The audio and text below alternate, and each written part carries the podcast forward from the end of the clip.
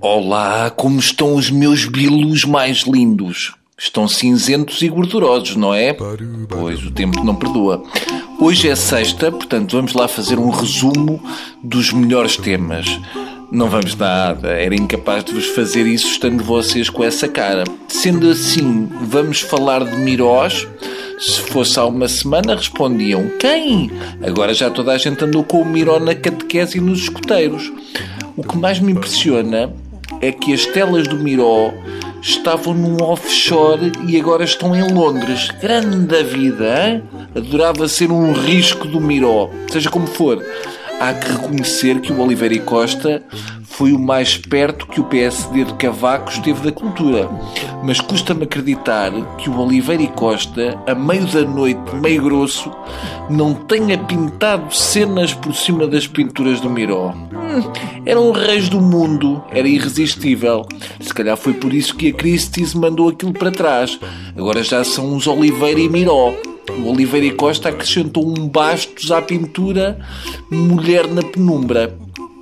Quanto ao secretário da Cultura, uh, na minha opinião, o Donaldinho safava-se melhor que o Barreto Xavier. Se é para escolher bonecos de ventríloco, eu optava pelo pato Donaldinho, que pelo menos tem mais à vontade em televisão. Barreto Xavier, em entrevista na TV 24, eis, que massacre, meu Deus. Eu nem sabia que um indiano corava o Barreto.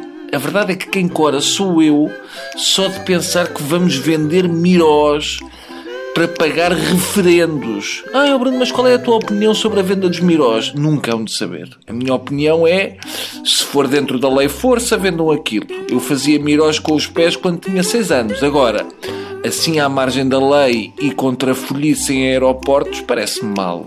Ainda vamos saber que o secretário de Estado da Cultura, Barreto Xavier, terá contactado Sara Norte Acho mal, pelo menos podiam ter deixado a malta ir ao aeroporto despedir-se delas, mas, na minha modesta opinião, a ter de optar, eu vendia a Joana Vasconcelos fatiada e ficava com os Miró. Acredito que aqueles quadros valem muito porque por baixo da pintura do Miró está o número de conta na Suíça do Dias Loureiro. E confesso que tenho muito medo que a venda dos Mirós acabe por ser como a venda do BPN ao Banco BIC. Vendemos os Mirós por 34 milhões, mas depois damos mais 100 milhões para o comprador fazer uma exposição e comprar qualquer coisa gira para ele. Uh, o que eu sei é que se o Miró soubesse onde andam os quadros dele, morria outra vez. Isto só lá vai com um Miró em cada esquina. Tá? Pronto, foi isto que se arranjou. Também não. É assim, é sexta, estamos aqui mais na descontra e mais não sei o quê, amanhã é coisa. Está bem? Vá, tudo para dentro. Tudo a vestir as cuecas, que pessoas malucos aí a, a dar vergastadas em. Hum? Vá, adeus.